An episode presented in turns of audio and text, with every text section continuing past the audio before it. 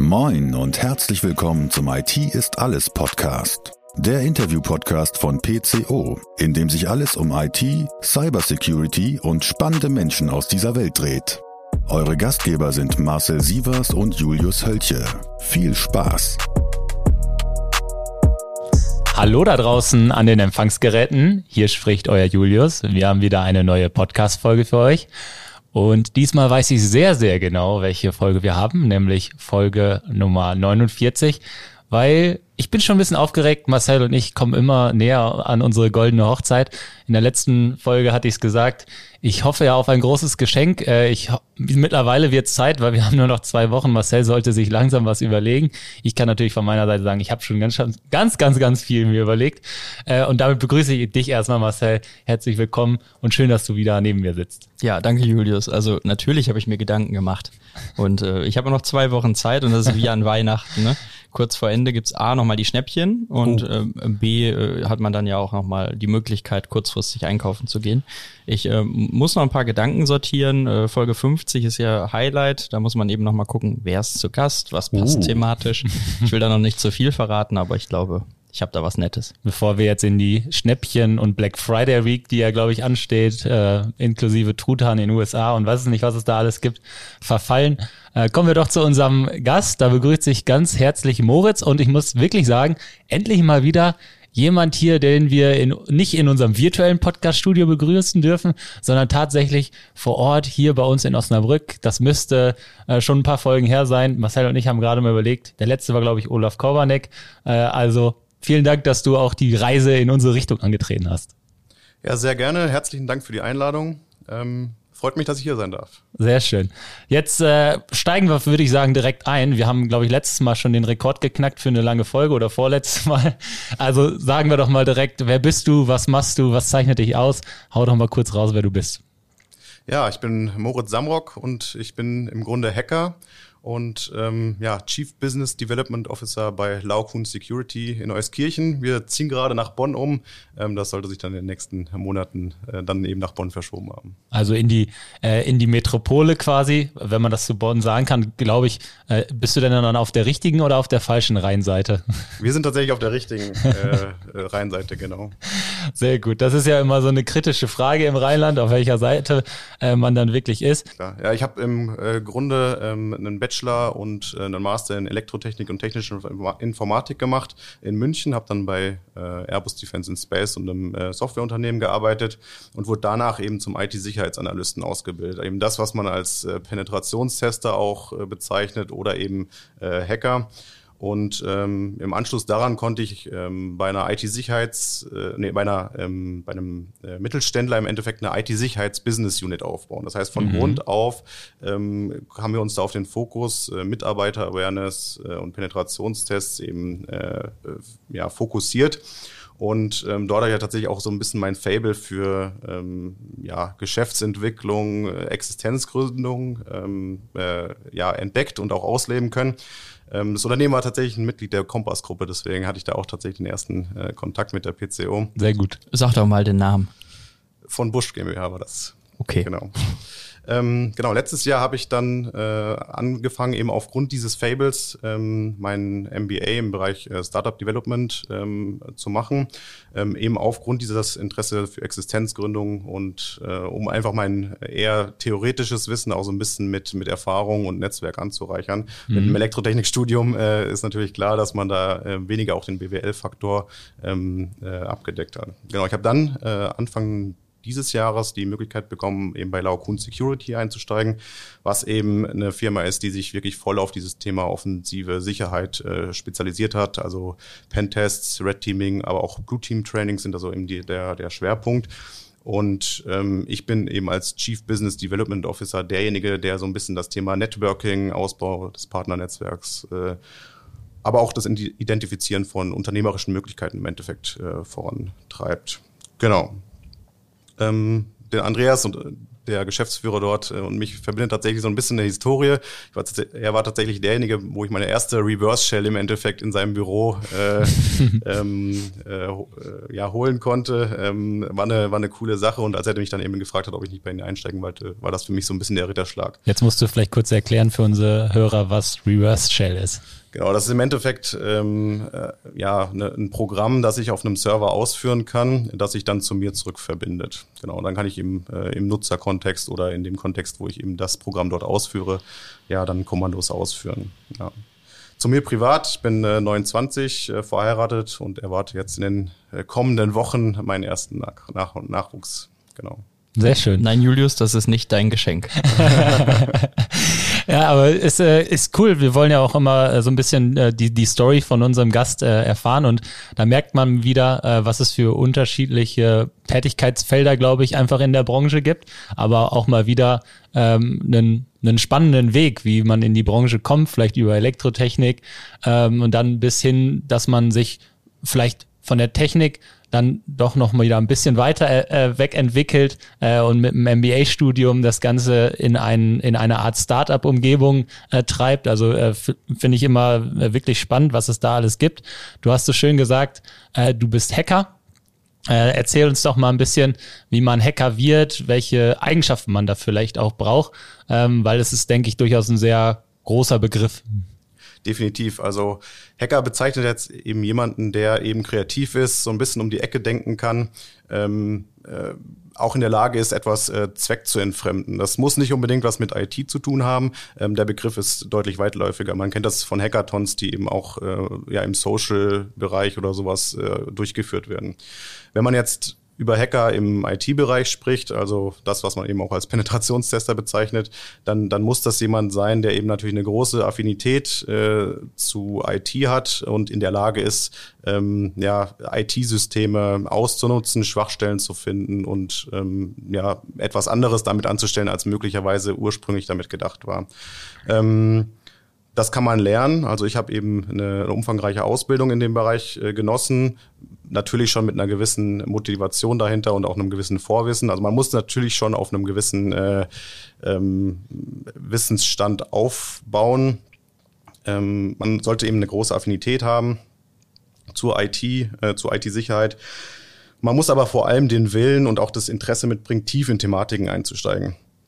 Also es reicht hier eben nicht, ein Tool einfach anwenden zu können, sondern ähm, man muss Spaß daran haben, da wirklich tief einzutauchen, zu verstehen, was passiert da, was für Prozesse werden da, ähm, laufen da ab. Das kann auch theoretischer Natur sein. Also ich weiß nicht, ob ihr noch schon mal eine RFC gelesen hat, habt, aber das häufiger ist, schon. Äh, das ist dann sehr theoretisch, aber auch da kann man eben Schwachstellen im Grunde finden, wenn es dann wirklich auf Protokollebene ähm, soweit ist.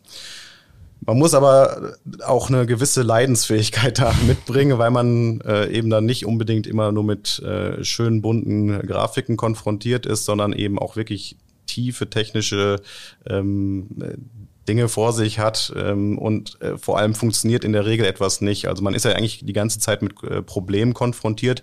Man möchte da ähm, e-, etwas ausnutzen, man muss die Schwachstelle finden ähm, und das eben auch in teilweise sehr sicheren Produkten. Und hier kann es sein, dass man über Tage, Wochen äh, wirklich gegen eine Wand läuft. Ähm, das heißt aber nicht, dass da nichts zu finden ist. Also da muss man wirklich dann auch ähm, ja, eine gewisse Leidensfähigkeit eben äh, mitbringen. Und was auch ganz wichtig ist, eben weil das äh, IT-Feld sich ja grundsätzlich die ganze Zeit ändert, dass man eben die Bereitschaft hat, grundsätzlich sich äh, durchgehend weiterzubilden. Also da, da führt kein Weg drum rum. Und äh, wenn man irgendwo einen, einen Status quo erreichen will, da ist man wahrscheinlich kein guter Hacker oder IT-Sicherheitsanalyst, weil man äh, wirklich ständig mit Neuem konfrontiert ist.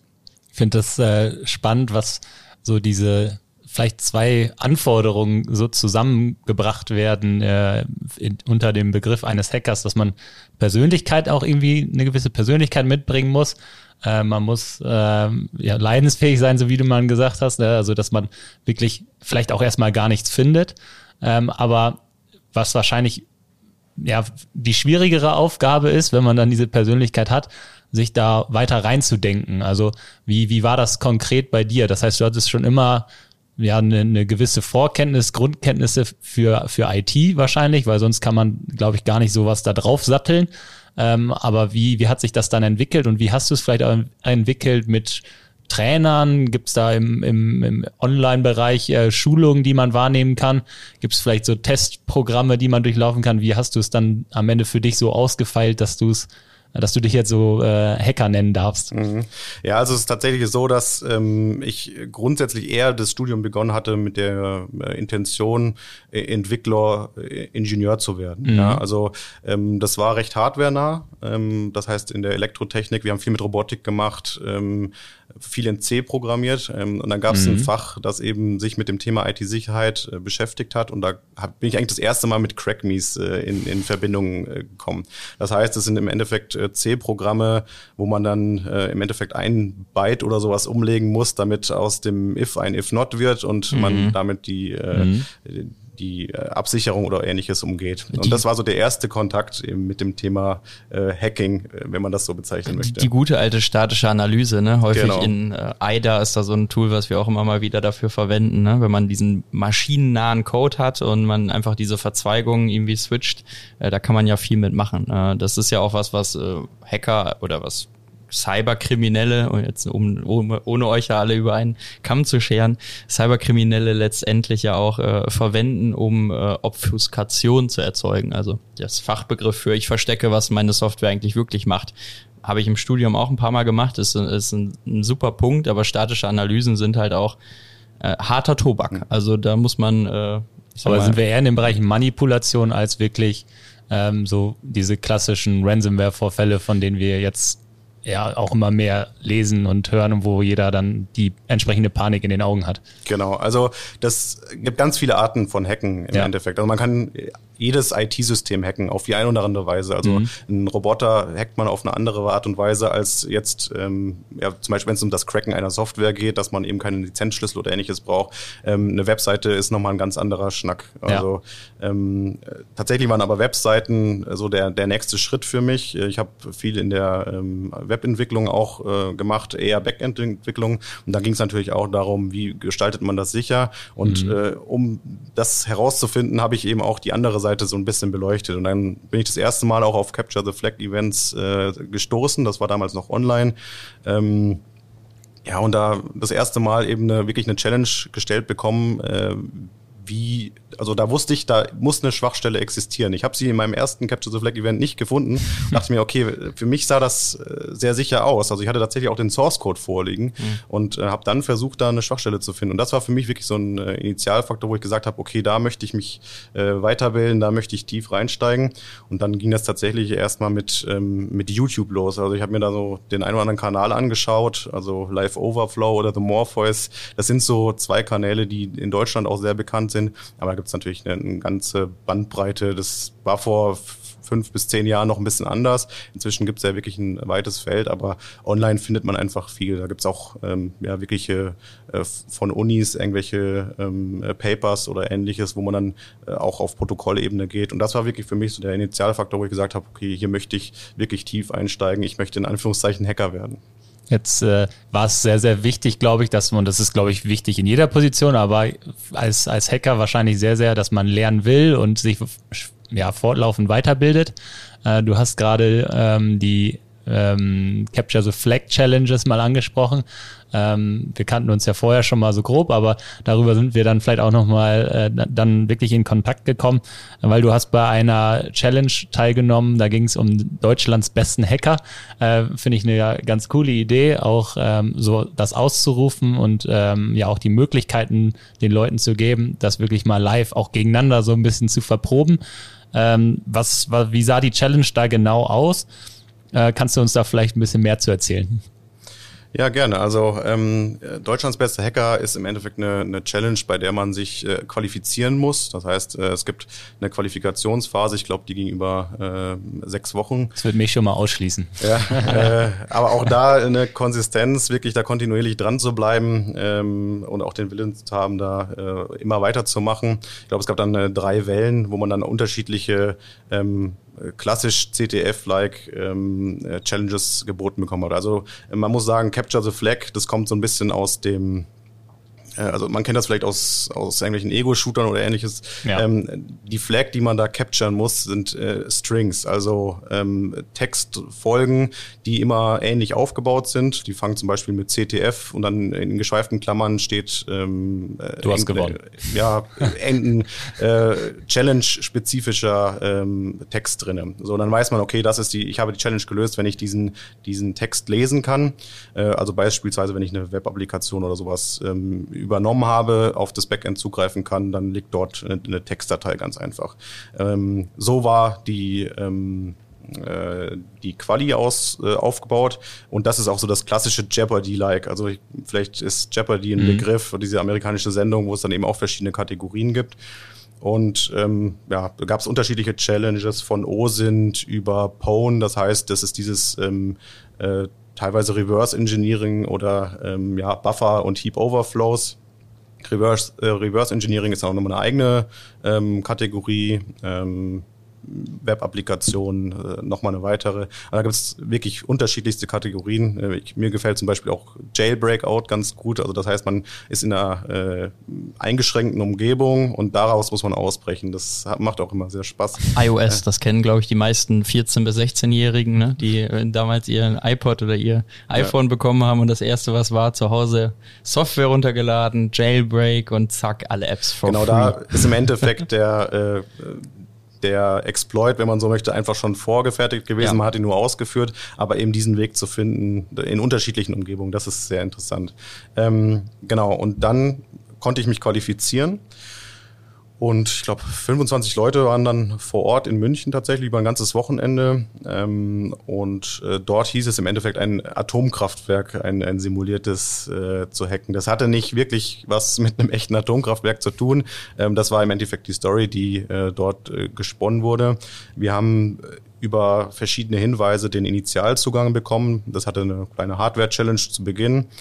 Und dann hieß es sich im Endeffekt durch äh, ein gesamtes Netzwerk zu pivoten, da verschiedene Hinweise zu finden, verschiedene Services äh, Hops zu nehmen, äh, auf die Server zu kommen, sich dort wieder in den Rechten zu privilegieren, um dann am Ende auf den äh, auf das letzte Netzwerk äh, ja, zuzugreifen und eine Industriesteuerung ähm, ja, zu deaktivieren. Und das war dann das Atomkraftwerk, das gehackt wurde. Also wie gesagt, das hatte nichts mit einem echten Atomkraftwerk äh, zu tun. Da gibt's dann wirklich auch Air Gaps, also wirklich eine physische Trennung. Ähm, um da jetzt niemanden zu beunruhigen, aber es war auch eine Challenge, die darauf ausgelegt war, gelöst zu werden. Das habe ich tatsächlich als erster geschafft. Ähm, die ersten fünf kamen dann noch in eine äh, Jury, in ein Juryvotum. Ähm, da war nicht ganz klar, was jetzt die Kriterien sind. Äh, am Ende habe ich es äh, dann auf den zweiten Platz geschafft und habe mich natürlich sehr darüber gefreut, äh, ja, diesen Titel in Anführungszeichen äh, zu bekommen. Aber es ist auch ja ein Titel, ähm, weil die Challenge äh, so heißt. Also ob das, ob ich jetzt wirklich Deutschlands zweitbester Hacker bin, das, das äh, steht noch auf dem anderen Blatt. Ich kenne einige, die äh, tatsächlich sehr fähig sind und äh, genau. Aber ist eigentlich ja ähm, erstmal das Wichtige, dass es sowas gibt und dass man äh, die Möglichkeit hat, da auch sein, sein Wissen zu testen, auch gegenüber anderen. Äh, und wie du schon sagst, ob man dann der Beste, Zweitbeste oder was auch immer ist, ist dann vielleicht gar nicht so wichtig, sondern man entwickelt ja auch in so einer Challenge seine Skills weiter ähm, und lernt Leute kennen, die gleichgesinnt sind äh, und kann sich weiter auch darüber hinaus austauschen. Und ich glaube, ersten Platz hat dann, glaube ich, ein relativ junger Kollege eingeheimst, ähm, der die Challenge auch geschafft hat äh, und ja, vielleicht ein bisschen das Nachwuchstalent war, oder? ja, das kann gut sein. Also wie gesagt, ich äh, wusste nicht, was die Jury für Kategorien oder für Bewertungskataloge hat. Ähm, aber es ist natürlich auch bemerkenswert, dass das jemand schafft, der relativ jung ist. Ähm, ja, vielleicht noch nicht ganz so lange an der ganzen Sache dran ist, ähm, wie auch immer. Ähm, aber CTFs grundsätzlich sind wirklich ein, äh, eine super Plattform im Endeffekt, um sich weiterzubilden oder überhaupt mal mit seinem eigenen Skillset auch konfrontiert zu werden. Weil man kann natürlich viele Challenges machen online, äh, wo man ja auch viel Zeit hat, sich da in ein Thema reinzulesen. Das ist auch wichtig, dass man das macht. Aber bei einem Capture the Flag Event, da wendet man das an und da ist man mit halt mit Problemen konfrontiert und hat wirklich auch keine Lösung äh, mhm. vorliegen. Das äh, gibt es ja oft, dass, dass Menschen auch an, in der Uni äh, mit, mit der Lösung nebenbei lernen. Und das funktioniert halt im echten Leben nicht. Und ähm, ja, das ist wirklich gut, äh, sich einmal ähm, mit einem Problem zu äh, konfrontieren und zu schauen, wie funktioniert das dann. Und das, was bei Capture the Flag Events eben auch cool ist, dass es ähm, zumindest bei den Jeopardy-Style CTFs eben verschiedene Kategorien gibt. Das heißt, man kann sich eben auch mal in anderen Kategorien austoben. Mhm. Man sieht dann eben auch an den Schwierigkeitsgraden, also es gibt unterschiedliche Schwierigkeitsgrade in der Regel, ähm, die auch unterschiedliche Punkte geben. Und ähm, wenn man dann zum Beispiel bei Web ein bisschen besser ist, bei Reversing vielleicht nicht, dann weiß man, okay, in dem Feld muss ich mich einfach noch ein bisschen äh, entwickeln. Und man lernt im Endeffekt wirklich immer was. Also äh, selbst über Python lerne ich regelmäßig bei solchen Challenges was, obwohl ich das äh, wirklich tagtäglich anwende. Einfach weil man mit einem Problem konfrontiert wird, das man so in der Form noch nicht hatte. Das ist sehr spannend. Diese unterschiedlichen Schwierigkeitsgrade, die sorgen eben auch dafür, dass es unterschiedliche Punkte gibt und äh, im Endeffekt ist es so, derjenige gewinnt oder das Team gewinnt, das die meisten Challenges beziehungsweise die Challenges mit den meisten Punkten dann ähm, insgesamt gelöst hat ähm, und äh, kann sich natürlich dann auch äh, über, über gewisse Preise freuen. Wir, wir veranstalten tatsächlich ein eigenes äh, Jeopardy CTF jetzt Ende November, wo es genau darum geht, eben OSINT, Reversing, Web Challenges und sowas zu lösen, auch vor Ort. Ähm, weil uns dieser, ähm, das Ganze online zu machen, ist eine Sache, aber auch vor ja. Ort eben äh, gestresst zu werden, ist nochmal was anderes. Es gibt noch ähm, die Kategorie Attack und Defense und die ist auch nicht zu verachten, weil die ist wirklich sehr stressig. Äh, das macht man auch in der Regel nicht alleine, sondern im Team. Ähm, hat dann eine ähm, grundlegend gleiche Ausgangsbasis. Das heißt, jeder connectet sich auf einen Server und ähm, da laufen gewisse Services, die Schwachstellen haben. Und man bekommt Punkte dafür, dass man diese Schwachstelle findet und eben bei so viel wie möglich anderen äh, ausnutzt. Und gleichzeitig bekommt man aber Minuspunkte, wenn man ähm, ja einen Service runternimmt. Man kann natürlich seinen Server absichern, indem man alle äh, Services einfach ausstellt, aber das ist natürlich nicht Sinn der Sache. Und hier geht es wirklich darum, da sich äh, gut zusammenzutun, im Team zusammenzuarbeiten, ähm, gut zu kommunizieren und äh, das ist wirklich äh, Adrenalin pur, weil man durchgehend im Endeffekt unter ähm, Angriff steht und, und gegeneinander ähm, auch so. Ne? Genau, also ja und das, das Scoreboard ist ja auch die ganze Zeit äh, ersichtlich. Man sieht dann auch die anderen, die, da geht's gerade richtig ab, die machen gerade richtig Punkte. Ich habe noch nicht mal die erste, äh, die erste Schwachstelle gefunden. Was ist da los? Also man kriegt auch bei CTFs auch grundlegend auf die Mütze. Das, das, das gehört einfach dazu. Man muss, man muss da ja, Thema Leidensfähigkeit. Ja. Genau. Ich hatte mal eine Veranstaltung, die ist jetzt auch schon so drei, vier Jahre her, ähm, bei einem Partner von uns. Und da gab es einen Technical Training Day und da waren ganz viele in Deutschland eingeladen und dann hat man uns an so Tische gesetzt, Vierergruppen und hat gesagt, ja, okay, jetzt gibt's irgendwie so ein Capture the Flag und äh, ihr habt hier, äh, ihr findet die Aufgaben in euren Teams und ähm, es gab quasi äh, sechs Gruppen, a vier Personen und ähm, was wir nicht wussten, also es hat nach einem Tag geswitcht, das heißt, man musste dann äh, am zweiten Tag an, auf einen anderen Platz gehen, wo die andere Aufgabe war, weil man musste einmal angreifen, einmal verteidigen. Und was wir aber nicht wussten, ist, dass die, die uns gegenüber sitzen, diejenigen sind, die uns angegriffen haben. Und wir mussten uns vor denen verteidigen. Und am nächsten Tag mussten wir die quasi angreifen, weil wir sollten auch nicht darüber sprechen, was wir tun. Und das war auch mal so eine Erfahrung, vorne auch ein Scoreboard. Und dann gab es natürlich Punkte fürs Verteidigen, Punkte fürs Angreifen. Und äh, da musste man da so schauen. Und was wir am zweiten Tag gemacht haben, war eigentlich auch völlig lax, weil wir wussten ja ungefähr, wie sieht die Infrastruktur aus, die wir verteidigt haben vorher ist ja auch ein wichtiger Punkt, zu wissen, was hat man denn sonst so in Real-Life-Unternehmensinfrastrukturen mhm. vorzufinden. Und wir wussten, okay, was wird deren erster Schritt sein, ihre Server irgendwie abzusichern, über die wir eventuell reinkommen. Und dann haben wir einfach Teamviewer versteckt gestartet mit externen Zugriff obwohl die alles dicht gemacht haben, alle Passwörter geändert haben, waren wir dann halt immer mit TeamViewer live dabei. äh, das war, das war dann ganz interessant und dann konnte man von da aus quasi ähm, immer weitergehen und die haben natürlich gedacht, ja, ja, haha, der Server ist jetzt abgesichert, hat AV-Software und sonst was, Passwörter geändert, ja, lief aber halt noch TeamViewer drauf. Diese äh, schwere Grade, die du mal gerade angesprochen hast, sind ja auch eigentlich ein sehr, sehr gutes Kriterium für alle, die sich auch sehr in dem Bereich weiterentwickeln wollen und lernen wollen, weil ähm, da kann man natürlich auch leicht anfangen und sich da gegebenenfalls äh, auch mit steigern, mit so einem Schweregrad. Und äh, ich glaube, es gibt einige ähm, Möglichkeiten da draußen. Ich glaube, Hexebox ist ja auch so ein, so ein Thema, ähm, wo, wo man ja auch mal in seinem Privaten, wenn man IT-Grundkenntnisse hat, sich vielleicht für die äh, IT-Sicherheit interessiert und gerade auch für die offensive IT-Sicherheit, dass man sich da mal ausprobieren kann und sich so ein bisschen an den Schweregraden abarbeiten kann. Ja, definitiv. Also ähm, das ist das, was, mein, was ich meinte, dass man im Vorfeld solche Plattformen durchaus gut nutzen kann. Und die sind auch wirklich Gold wert. Es ist cool, dass es sowas inzwischen äh, wirklich auch in der Masse gibt. Mhm. Also TryHackMe ist so eine andere äh, Kategorie, die ja. so ein bisschen ähm, einsteigerfreundlicher ist, sage ich mal, weil Hack the mhm. Box ähm, durchaus äh, schon, schon das nächste Level bedient. Auch was da easy Gibt's so ist. Einstiegsthema auch, damit man da überhaupt reinkommt, oder? Eine Geschichte. Also genau. du musst halt ja. wirklich auch Fragen beantworten, die sich erstmal an um das Thema drehen. Also wenn du jetzt mal sagst, SMB als Schwachstelle, kennen wir ja alle, ne, Fluch und Segen zugleich. Und wenn man darüber lernen möchte, wie man quasi SMB penetriert, dann kriegt man halt erstmal die Geschichte darüber. Ne? Wie erkenne ich überhaupt SMB? Was ist die Schwachstelle da drin? Was gibt es für Exploits? Da kriegst du quasi ein begleitetes Lesen und wirst immer weiter in das Thema eingegeben, musst auch Flex finden bei Hack the, mhm. bei Try Hack Me und bei Hack the Box kriegst du halt einfach eine VM hingestellt und gesagt, mach mal, Let's go. mach mal genau. kaputt. So, da, dann hat das natürlich äh, gewisse Abläufe, die man da abfeuert.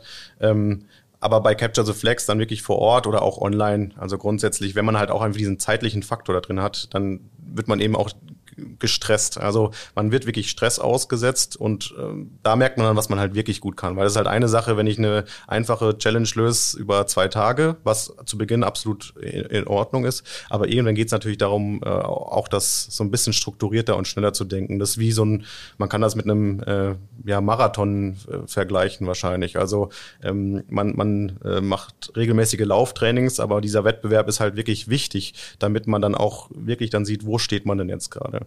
Ähm, Im Ernstfall, also ist das dieser Stress auch wirklich wichtig. Also das kann ich auch jedem empfehlen, der sich grundsätzlich mit IT beschäftigt, sowas äh, durchaus zu machen. Wir hatten das zum Beispiel mal, wir haben, wir haben einen Red Teaming Einsatz gehabt. Also wir haben. Erklär kurz Red Teaming. Ähm, ja, grundsätzlich äh, agiert man dort als Angreifer und äh, versucht eben in ein Unternehmen einzudringen. Ja, das ist die ganz grobe äh, Erklärung. Und ähm, dort haben wir aber gemerkt, dass wir gar nicht die einzigen im Netzwerk sind. So, und dann wurde aus dem Red Teaming ganz schnell ein Incident-Response-Einsatz. und äh, es ist halt wirklich, da, da geht Adrenalin äh, durchs Blut und der Puls steigt, wenn man dann merkt, man killt die ersten Verbindungen und dann poppen wieder welche auf. Und das, das ist dann wirklich wichtig, das nicht immer das erste Mal zu erleben, wenn man dann wirklich so einen scharfen Einsatz hat. Und das ist halt wirklich ähm, eine gute Vorbereitung für solche, für solche Situationen, dass man eben einen kühlen Kopf bewahrt äh, in, einer, in einer ernsten Situation. Ich habe das äh, auch letztens bei einem Vorfall gehabt, wo dann gefragt wurde, aufgrund der Logs und Alerts, die man so gesehen hatte, bevor es geknallt hat, kam nur die Frage Richtung IT, hattet ihr vor kurzer Zeit mal einen Pentest? Und dann haben sich alle angeguckt, haben gesagt, nicht, dass ich wüsste. Und dann kam die zweite Frage vom Analysten, okay, ähm, dann sehe ich Warum habt ihr denn Pentest-Software auf euren Clients und Servern drauf? Also Cobalt Strike in dem Falle, falls jemand äh, sich dafür interessiert, eines der häufig verwendetsten Tools in dem Umfeld. und dann war die äh, war kurz Ahnungslosigkeit und dann hieß es, okay, ich glaube, wir haben ein Problem. da kann man sich dann auf jeden Fall darauf einigen, äh, wie wichtig jetzt dieses ganze ähm, weiterbilden und auch diese Capture the Flag Events sind für, für dich als, als äh, Hacker, als White Hacker, sage ich jetzt mal, ist das ja eine, äh, ist, liegt das auf der Hand. Aber du hast gerade auch so schön gesagt, wenn man dann wirklich in der Situation ist, einen kühlen Kopf zu bewahren, äh, dann hilft einem das. Und das ist ja auch eigentlich das, warum es vielleicht nicht in der Tiefe jeder, der irgendwo im Unternehmen für IT-Sicherheit verantwortlich ist, ähm, so drauf haben muss, aber zumindest die Grundprinzipien vielleicht auch eines Capture the Flex mal mitgemacht hat und verstanden hat, um sich auch in die Lage eines Angreifers reinversetzen zu können, um in dem Moment auch vielleicht wissen zu können, wie Angriffsmethodiken sind, um darauf wiederum reagieren zu können in der Defense. Ähm, würdest du das unterschreiben, dass du das jedem mal da draußen empfehlen würdest? Ja, also dieser ähm, grundsätzliche Austausch, der ist enorm wichtig. Also das, äh, wir hatten gerade eben das Red Teaming angesprochen. Also mhm. diese, diese Farbenlehre, die kommt ja im Endeffekt aus dem Militärischen. Also ähm, auf Karten wurden, werden die eigenen Kräfte, sage ich mal, in, in, Blau gekennzeichnet und die feindlichen Kräfte in Rot. Und äh, so, hat, so ist das entstanden. Ich glaube, die Amerikaner haben auch das Thema Red Teaming das erste Mal gemacht, wo sie dann mhm. im Endeffekt versucht haben, in Kasernen einzubrechen. Das hatte noch gar nichts mit IT zu tun. In der IT-Sicherheit ist es eben jetzt so, dass man äh, Red Teaming äh, als das bezeichnet, was eben angreift. Das heißt, die feuern Exploits da drauf, versuchen irgendwie einzudringen. Dann gibt's das Blue-Team, das eben verteidigt. Das ist eben viel Logging, Monitoring, äh, also so ein klassisches SOC-Administratorenteam, je nachdem, wie ausgeprägt das im Unternehmen ist. Mhm. Und dann gibt's eben das Thema Purple Teaming. Und das ist eben weniger ein, äh, ein spezielles Team, das das macht, sondern mehr eine Plattform. Also das ist der Austausch zwischen dem Blue Team und dem Red Teaming, damit es eben, ähm, damit die einen vom anderen lernen. Und Mhm, okay. äh, insbesondere natürlich, dass die Verteidiger lernen, wie geht eigentlich so ein Angreifer vor. Es ist nicht wichtig, dass jeder Verteidiger alles über die verschiedenen Angriffsmuster äh, Ja. weiß, aber man sollte halt eben ein Grundverständnis entwickeln und dann eben auch jemanden haben, der sich eben genau damit beschäftigt, der einen dort unterstützt. Und da, das ist ja immer ein Geben und Nehmen im Endeffekt.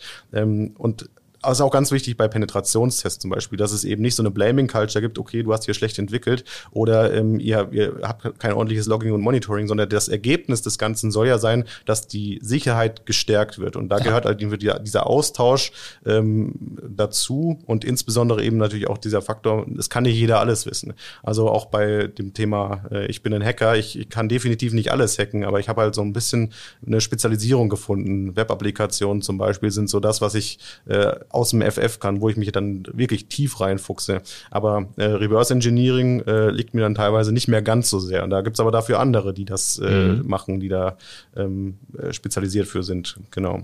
Es gibt tatsächlich noch ein, ein weiteres Team, wenn wir gerade bei den Farben sind. Das ist das äh, sogenannte White Team.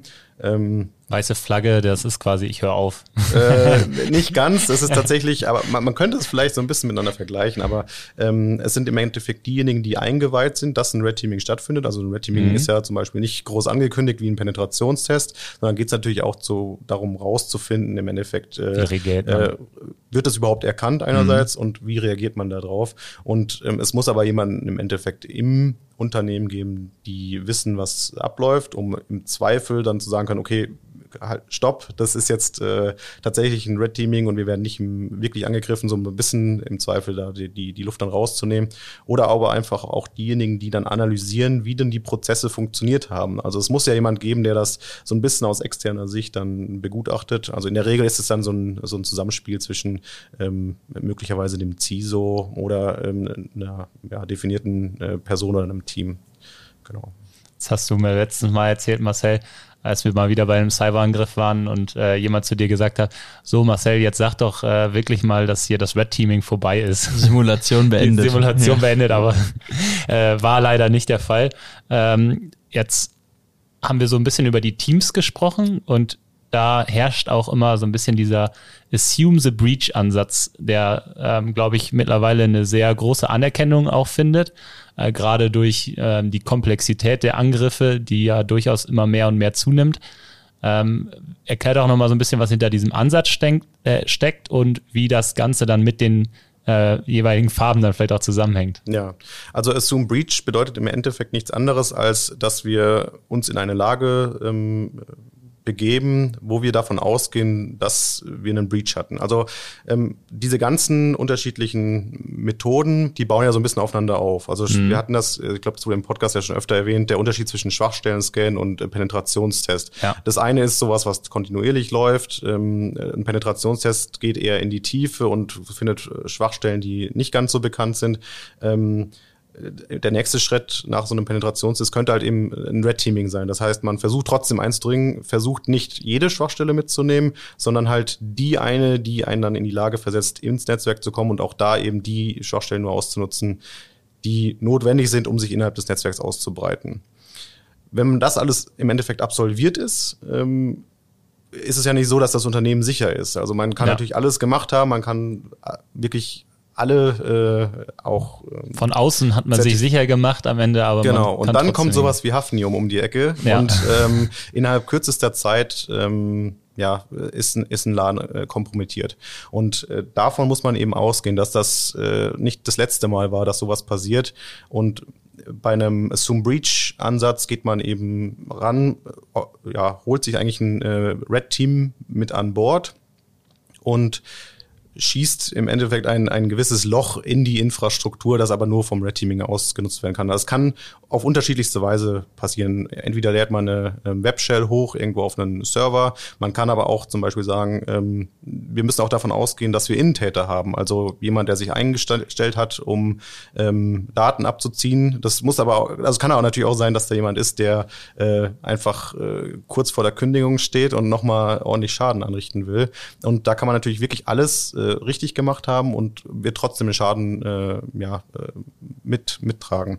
Und äh, dieser Ansatz ja, macht das im Endeffekt, dass man zum Beispiel, also wir kriegen regelmäßig dann so einen Laptop konfiguriert geschickt, der im Endeffekt nichts anderes ist als so ein Praktikanten-Laptop mit genau diesen Rechten. Mhm. Und wir schauen, wie weit können wir uns dann ausbreiten. Also gibt unterschiedlichste äh, Mittel und Wege, so einen Ansatz dann wirklich einmal durchzuführen. Und da geht es im Endeffekt auch wieder darum, dass man äh, das Logging und Monitoring ähm, ordentlich macht, dass man ähm, schaut, was, was hat er nicht angeschlagen und äh, wird es eben erkannt und wie wird reagiert. Ähm, nur weil man eben jetzt alles gemacht hat, heißt das eben nicht, dass sowas nicht passiert und das Blue Team muss eben trotzdem auch trainiert werden. Also es ist wirklich weniger eine Art Pentest, sondern man kann es eher als Blue Team Training äh, bezeichnen. Ich glaube, das wird in der heutigen Zeit immer wichtiger, dass man weggeht, äh, zu gucken, wo sind denn vielleicht Schwachstellen oder was, wie bin ich von außen einfach nur mal so State of the Art an einem Punkt vielleicht abgesichert sondern wie du schon gesagt hast, kann halt immer passieren, auf welchen Wegen auch immer, kann auch eine blöde Phishing-Mail sein und der Faktor Mensch spielt ja auch immer eine Rolle. Ähm, und dann ist eine Schwachstelle, die vielleicht existiert oder auch nicht existiert, eigentlich ja nicht egal, aber es ist zumindest nicht der, der Einstiegsvektor. Und dann ist es wichtig, das intern zu erkennen. Ne? Und äh, dann ist das auf einer Seite was Technisches, glaube ich, ne? Und auf der anderen Seite auch wieder, wie du schon sagst, das Blue Team zu trainieren, weil man braucht das Blue Team wenn, wenn, er, wenn sie keine Technik haben, um es überhaupt zu erkennen, dass da intern was los ist, äh, dann sind wir, sind wir ja auch nochmal bei einem anderen Punkt. Definitiv. Also es geht auch hier wieder darum, wirklich diesen Ernstfall einmal durchzuspielen. Und mhm. damit das einfach nicht das erste Mal vorkommt, wenn es dann zu spät ist. Also ähm, man kriegt das ja durchaus auch mit, dass es Unternehmen gibt, die auch gut auf einen Angriff reagieren. Mhm die das erkennen, die sehen, da ist was, das dann separieren und ähm, ja, also ich, mit einem minimalen Schaden da rausgehen so. Genau, ja. im Zweifel mit gar keinem Schaden, sondern vielleicht sogar noch TTPs mitnehmen, also äh, Technics, äh, Tactics und Procedures. Das habe ich bei einem großen Autokonzern mal mitbekommen. Da wurde dann wirklich dann auch über über Wochen äh, das Angreiferteam beobachtet und das waren wirklich ähm, ja keine, kein, war kein Red Team, sondern richtiger Quasi Angreifer. Live Blue Teaming. Genau, aber die haben die, die Netzwerksegmente abgekoppelt und äh, die haben halt versucht, sie ein bisschen auszubreiten, aber es hat halt nicht gut funktioniert. Ähm, mhm. auch, auch sowas geht. Es setzt aber natürlich voraus, dass, dass das Blue Team und die Sicherheitsmaßnahmen nochmal ein ganz anderes Level haben. Wird nicht jeder Mittelständler mal eben leisten können. Nee. Was man halt sagen muss, dass ähm, oftmals ist es ja so, dass äh, von außen ist das Ganze gut abgesichert, aber sobald es eben in die internen Netzwerke geht, ist es äh, eher, eher Pfui als Hui. Und ähm, darum geht's dann im Endeffekt auch, das einfach mal aufzudecken und zu zeigen, was, was das eigentlich bedeutet, wenn hier einmal einer reinkommt. Marcel, das hat ja auch viel zu tun mit der Entwicklung von Cyberangriffen. Also früher hat sich jeder abgeschottet äh, und es hat vielleicht gereicht, weil man in diese schönen Burgbeispiele, ne, kennen wir alle, ähm, weil man da seinen Burggraben hatte. Man hat sich von extern, hat man sich sicher gemacht und dann hat man sich auch erstmal sicher gefühlt und war man vielleicht auch. Aber heute sind wir da woanders, oder? Ja, heute haben wir ja viel offenere Infrastrukturen, verteilte Workloads, ne, ob es jetzt bei Hyperscalern ist, also diese Grenze äh, Burggraben, LAN-Infrastruktur, das hat sich ja alles irgendwie viel weiter ausgebreitet. Wir haben Workation, ne, die Leute loggen sich von Ländern ein, da hätte man niemals gedacht, dass man von da aus IP-Zugriffe hat. Ähm, die Clients sind anfälliger denn je. Ähm, viel mehr digitalisierte genau. Systeme auch, die potenziell eine Angriffsfläche haben. Ne? Und mit zunehmender Größe eines Unternehmens weiß man ja auch schon gar nicht mehr, wer arbeitet denn jetzt überhaupt da. Ne? Also man hat nicht mehr immer dieses, also ich, das ist sowieso bei größeren Unternehmen immer der Fall schon gewesen, aber man hat ja gar nicht so diesen, dieses Beweisbild, derjenige, der da jetzt quasi auf meiner Payroll steht, der sieht so und so aus und wenn ich dann im Büro sehe, weiß ich, okay, der arbeitet hier in den meisten Fällen, da kennen die Abteilungen sich, aber man kann ja jetzt nicht nachvollziehen, hat er sein Notebook verloren, hat er es weitergegeben, hat er sich nicht getraut, sich zu melden, wurde es geklaut, äh, alles so, so Möglichkeiten, ist er wirklich derjenige, der da gerade dran arbeitet. Und äh, daher ist es natürlich äh, ein Riesenbereich, der hat sich aufgebaut, es verschwimmt und da muss ich halt irgendwo diese eine Lücke finden, äh, um reinzukommen. Und dann, äh, wie Moritz schon richtig sagte, intern ist es manchmal halt dann auch, ja, da hat man dann nicht so viel Muße in der Vergangenheit reingelegt, äh, als dass man da eine große Segmentierung durchgeführt hat, als dass man da große Hürden zwischen den Bereichen und Need-to-Know-Prinzipien und Co. etabliert hat. Da ist einem dann auch schnell mal äh, ja eine ganze breite Masse an Möglichkeiten gegeben. Und Ziel ist es der Angreifer heute, fast immer den Domain-Controller in irgendeiner Art und Weise in äh, Beschlag zu nehmen. Das hat Gründe, dass das System für gewöhnlich für alle Clients eine Vertrauensstellung bietet, dass es darüber zentrale Richtlinien verteilt werden können, dass man darüber noch mehr Informationen über das Unternehmen bekommt, weil es nun mal mit so vielen Systemen interagiert, ist es irgendwie auch ein nostalgischer Punkt. Und wenn ich den in den Griff bekomme und stoppen kann, dann habe ich das Unternehmen nachhaltig geschädigt und dann ist natürlich die ähm, Bereitschaft höher, ähm, dann eine Lösegeldforderung oder ähnliches zu bezahlen. Und ähm, ja, die sehen wir heute halt immer noch als oft im Fokus, aber nicht gut abgesichert. Und äh, das verschwimmt halt immer mehr mit, mit diesem Zuge der Digitalisierung und da wird eben wenig drauf geachtet. Moritz, wenn, ähm, wenn du jetzt die diese, welche Tests auch immer, egal ob Penetrationstests ähm, oder auch schon tiefer reingehst ins Red Teaming und Co., dann sind das ja eigentlich Kunden, die schon entsprechend sensibilisiert sind, dass das eine, eine entsprechende Wichtigkeit hat, sage ich jetzt mal einfach. Ähm, wie, wie ist so deine Wahrnehmung? Es gibt ja auch entsprechende Normen und Rahmenwerke, egal ob es Crit ist oder IT-Sicherheitsgesetz 2.0, ist ja immer dieses, was sich da auch sehr, sehr gut ansetzt, äh, Systeme zur Angriffserkennung. Das ist ja gerade der Punkt, wo es dann beim Red Teaming, Blue Teaming interessant wird, wo wir weg vom Perimeter gehen. Würdest du sagen, das findest du relativ häufig vor? Ähm, und wenn ja, scheitert es dann eher am am Doing, der Erkennung und an der Bewertung äh, dann intern? Wie sind da so deine, deine Wahrnehmung bei den Kunden, die natürlich schon eine entsprechende Sensibilisierung dann haben, weil sonst würden sie es nicht machen mit dir? Genau. Also man muss schon wirklich sagen, dass wir eher mit, ähm, mit Kunden in Kontakt sind, die ein gewisses Maturity-Level äh, ja. haben, sage ich mal.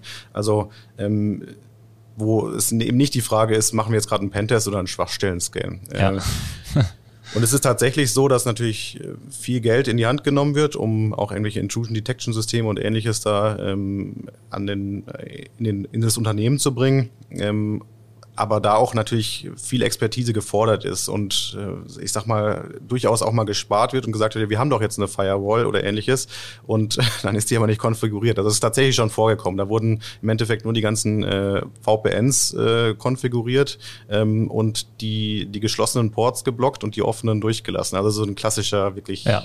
Fehler. Also da kann man deutlich mehr machen und ähm, das, das kommt immer ein bisschen drauf an, mit was für ein Unternehmen man da zu tun hat.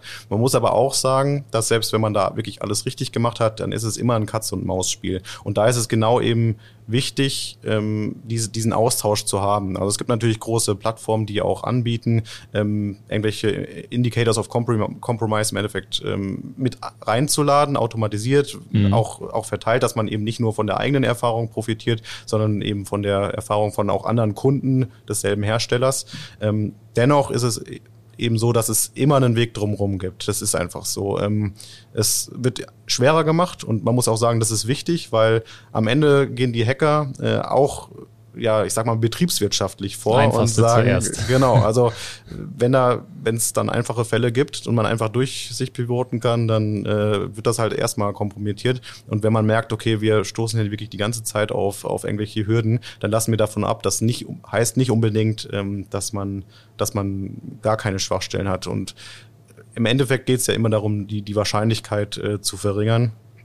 Und dieser Austausch ist eben enorm wichtig, damit man analysieren kann, äh, ist das, was wir gerade gemacht haben, äh, sinnvoll. Und grundsätzlich heißt es ja eigentlich bei jeder Neueinführung eines Produkts oder neuen Service, der hochgezogen wird, bevor der wirklich dann live geht, muss ein Penetrationstest durchgeführt werden. Ähm, und bei solchen Sachen äh, muss eben mal ein Red Teaming durchgeführt werden oder eine Soup Breach, um einfach zu analysieren, ist das, was wir gerade hier hochgezogen haben, ähm, ja mit unseren IT-Sicherheitsrichtlinien eigentlich so vereinbar oder ist das gerade wirklich eigentlich äh, ja ein Placebo, den wir da äh, teuer eingekauft haben? Ja, und ist auch die Organisation soweit äh, vom Wissensstand und auch von den Ressourcen, dass man es dann auch erkennt. Ne? Also das, das kommt dazu, genau. Also das, ähm, wenn es SOCs im Aufbau gibt, das haben wir relativ häufig, wo wir dann das erste Mal dann auch mal richtig für, für Traffic äh, sorgen und auch Blink, blink. genau. Und, und dann kann man da langsam die, äh, die, das Ganze steigern. Also wenn wir da über einen Monat oder sowas drin sind, dann ja. kann man da jeden Tag die Last ein bisschen hochfahren, die Errors erhöhen und sagen, ja, okay, äh, muss irgendwann mal ein Dienstleister kommen und das nochmal anpassen. Wir haben so viele Errors und dann kann man sich im Prinzip ausbreiten, wie man will. Aber da gibt es auch ein paar Ticks, äh, Tricks, die man dann, äh, die man da umsetzen kann, um äh, da auch zu zeigen, dass, dass das gerade nicht unbedingt äh, gewollter Traffic ist. Also das sind dann die ganzen Learnings, die dabei rauskommen. Aber es ist natürlich so, dass ähm, am anderen Ende auch ein Experte sitzen muss, der, der das richtig, richtig behandelt. Wir kommen gleich mal zu unserer letzten Frage, ähm, die wir am Ende immer allen hier stellen. Ähm, und zwar, äh, wie sieht die Zukunft des Pentesting aus? Jetzt haben wir heute schon mal gesagt, okay, ähm, klassisches Pentesting von außen ist vielleicht nicht mehr State of the Art. Wir haben Farben besprochen. Äh, vielleicht gibst du uns eine Farbe, wie es äh, in Zukunft vielleicht aussieht. Dann ist es vielleicht Gut, wir haben ja schon blau, sonst hätte ich gesagt Königsblau wie mein äh, FC Schalke, aber äh, vielleicht, vielleicht hast du eine, eine, besondere Lieblingsfarbe, mit dir, die du gerne mal in den Ring schmeißen würdest äh, und mit einem entsprechenden Ansatz dahinter. Ja, ich, also es ist nicht meine Lieblingsfarbe, aber tatsächlich halte ich dieses Thema Purple, ähm, Deep Purple, wenn man so bezeichnet, also wirklich mit einem hohen Blauanteil ähm, für die Farbe der Zukunft, weil es, es wird einfach nicht mehr drum kommen, dass man äh, nicht auch wirklich trainiert, aktiv und mit den Angreifern in Kontakt steht, ähm, das wirklich regelmäßig durchführt. Also da wird's, das wird's nicht mehr geben, ähm, weil es einfach enorm wichtig ist. Also mhm. Äh, ich glaube, Socks sind ja gerade wirklich äh, am, am äh, wirklich am, am steigern. Also sprießen ähm, aus dem Boden genau, überall. Überall und ähm, auch das muss halt funktionieren. Also dieses ganze, das, das ist ein Thema, das wird die uns in Zukunft äh, auch bei kleinen Kunden ähm, begleiten. Und auch da muss halt immer am Ende jemand sitzen, der damit umgehen kann und der weiß, äh, was da passieren kann. Und das ist eine große Herausforderung, weil natürlich ähm, diese Experten zu finden, äh, jemanden ja, dahin zu äh, bringen, das, das wird nicht einfacher. Ähm, man sieht das auch an den Studienabgängern. Man muss aber vielleicht auch da vielleicht einfach dahin gehen, dass man nicht nur Studienabgänger äh, enabled, sondern auch, auch Quereinsteiger ähm, in einem Hochexpertisefach. Also das, ich glaube, ähm, Purple ist so die Farbe, die uns in Zukunft begleiten wird und äh, bin da, also es geht ja mit in die, in die tiefsten Ebenen. Also wenn wir über DevSecOps zum Beispiel reden, dann wird's, ist IT-Sicherheit jetzt schon im, in der Entwicklung äh, ein Thema und auch bei, bei normalen Anwendungen äh, von WordPress oder ähnlichen Plugins, da muss DevSecOps äh, eine Rolle spielen, was ja wirklich auch wieder die Erfahrung der Angreifer in die Entwicklung äh, mit einbezieht. Ich finde, äh, das ist ein super Beispiel am Ende. Ähm, und ich glaube, die ganze Folge steht so ein bisschen unter äh, dem, dem, dem Stern, dass es wichtig ist, Technik und Menschen am Ende zusammenzubringen, dass es äh, nichts bringt, nur eine Schiene zu fahren, genauso wie beim Pentesting, ähm, wenn wir in Richtung der Farben gehen. Ähm, ich fand's fand's super und ich glaube, man hat auch gemerkt, was, äh, was für ein Wissen einmal hinter dir als Person steckt ähm, aber auch was ähm, ja so ein bisschen die die Krux vielleicht auch in dem gesamten Pentesting-Markt ist, äh, wenn wir über Vergleichbarkeit, wenn wir über entsprechende wirklich tiefe Expertise, die man vielleicht in einigen Bereichen hat ähm, und so wie du auch schon sagst, du bist äh, vielleicht eher der Web-Application-Profi, aber nicht äh, zwingend in allen anderen Bereichen Deep Dive zu Hause. Und ich glaube, äh, dass es da viel, viel mehr konkrete Anforderungen auch von draußen geben muss ähm, und eine ja, entsprechende Übersicht am Markt und dass man sich äh, dauerhaft solchen Expertisen äh, dazu nimmt, um äh, ja am Ende dann wirklich auch ins Blue-Teaming gehen zu können, um äh, Prozesse zu verbessern im Unternehmen. Also mir hat's sehr, sehr gut gefallen. Äh, ich hoffe, du hattest auch deinen Spaß hier in unserer Runde. Du nix. definitiv. Ah, sehr schön.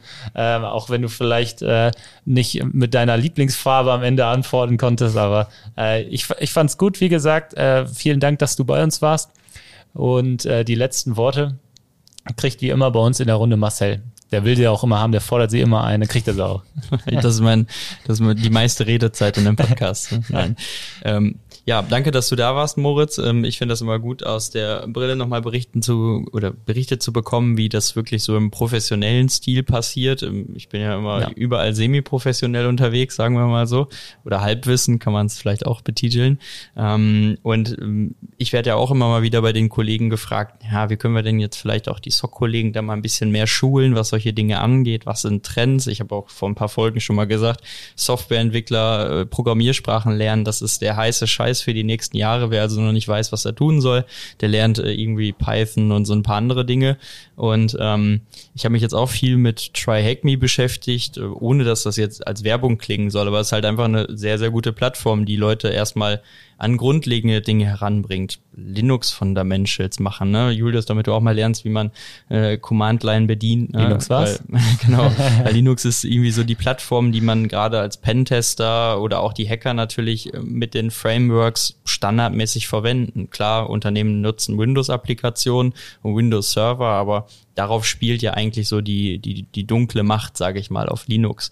Und dann so langsam zu lernen, und das ist ja alles heutzutage kostenfreier Content. Das gab es vor vielen Jahren noch nicht. Es gibt so viel Informationen und wenn es auch nur Dokumente aus Conti-Leaks sind, die man sich theoretisch frei ziehen kann, um mal zu lernen, wie arbeitet eine Hackerorganisation. Das sind alles Insights, die wir heute zur Verfügung haben die man aber auch ein bisschen sortieren muss, damit man weiß, womit fange ich jetzt richtig an und was sind so die Punkte, wo ich mich wirklich mit weiterentwickeln kann. Und da ist jedem empfohlen, einfach mal sich so ein bisschen vielleicht selber, der Lust hat, mit diesen Themen zu beschäftigen, erste Hand anzulegen.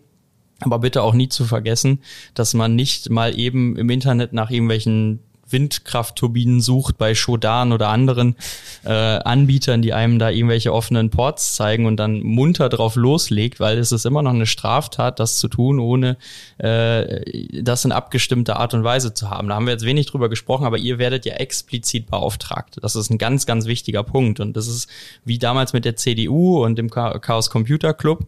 Ja, dann gibt's halt schnell auch mal eine Anzeige auch wenn man das vielleicht in einem positiven Aspekt machen möchte. Und daher immer die Behutsamkeit macht es, wenn ihr euch weiterbilden wollt mit Plattformen im Educational-Bereich, also Try Hack Me, Hack the Box, guckt euch YouTube-Tutorials an, the Flag Events. Capture the Flag Events, die en masse angeboten werden. Bug Bounty ist auch noch so ein Stichwort. Ich wollte Bug jetzt nicht dein letztes Wort ja, alles versauen. Gut, nein, nein, alles gut. Das Bug holt er sich wieder, Bug Bounty ist, äh, ist auch ein wichtiger Punkt, aber da sollte man natürlich schon so ein bisschen Expertise mitbringen in dem Umfeld äh, damit man auch eine Chance hat, was abzugreifen. Ne? Und, äh, und ja, fangt einfach mal so ein bisschen an. Äh, Python ist wieder ein wichtiger Punkt, Linux ist ein wichtiger Punkt, arbeitet euch durch die Netzwerkbereiche, die man da so hat. Und dann kann man halt auch als Quereinsteiger, als Technikinteressierter sich so langsam diese Dinge an, aneignen. Es gibt halt keinen Ausbildungsberuf Hacker.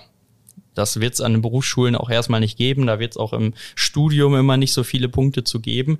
Es ist so ein bisschen ein Thema der Anerkennung. Also wie der Wettbewerb ja auch schon sagt, man misst sich so ein bisschen, man muss eine Aufgabe erfüllen und man weiß, das habe ich gut gemacht. Äh, aber es wird sicherlich auch Aufgaben geben, auch für dich und für andere, auch für richtige Hackergruppen. Daran werden sie scheitern, weil sie einfach in dem Gebiet vielleicht nicht allwissend sind, weil keiner kann das allwissend bewerten. Und da muss man einfach über die Erfahrung reinkommen und muss sich so seine Sourcen suchen, wo man sich weiterbilden kann. Und dann hat man eine gute Chance, ich sag mal, in diesem Markt auch irgendwo unterstützend, ob es im Systemhaus ist, ob es bei einer Kundeninfrastruktur als interner Angestellter ist, wo auch immer seine Expertise beizutragen und in Zukunft ich sag mal, die deutsche Wirtschaft sicherer zu gestalten. Jetzt muss ich dich doch nochmal unterbrechen. Du hast viel über die Personen geredet, äh, die da vielleicht Anläufe nehmen. Aber äh, was, glaube ich, auch in diesem Podcast herausgekommen ist, dass jedes Unternehmen sich auch in diesem Bereich hinterfragen sollte ähm, und ähm, diesen Assume the Breach-Ansatz mal mitnehmen sollte, überlegen sollte, wie man da vielleicht selber aufgestellt ist und gegebenenfalls das als, auch als Ansatz nehmen sollte, um Prozesse oder Techniken ähm, auch bei sich selber zu verbessern. Und damit haben wir dann vielleicht alles äh, in, in dieser Runde, äh, was wir diskutiert haben, äh, auch wieder nach vorne gerufen am Ende. Die letzten Worte hat jetzt wirklich Marcel.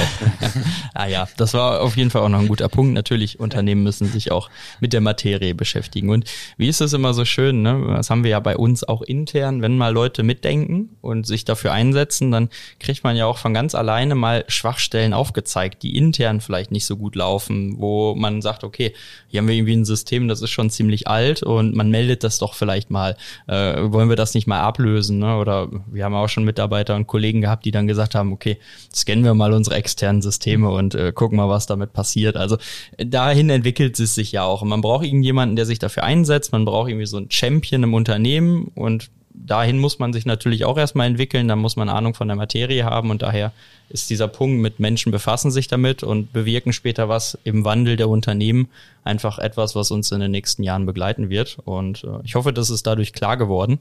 Und ähm, ich sag mal, wenn jemand Interesse an solchen Themen hat, dann kann er gerne auf dich zukommen, Moritz auf uns zukommen, äh, da ein bisschen Input zu bekommen. Und ansonsten würde ich sagen, wir haben die 49. Folge gut yes. überstanden, sind kurz vor der 50. Äh, Julius wird oh. immer, immer gespannter, was ihn erwartet. Und äh, bis in zwei Wochen äh, würde ich sagen, da hören wir uns zur 50. Ähm, Jubiläumsepisode und ihr dürft die Empfangsgeräte jetzt abschalten. Macht's gut. Das war der IT ist alles Podcast mit Marcel Sievers und Julius Hölche. Vielen Dank fürs Zuhören.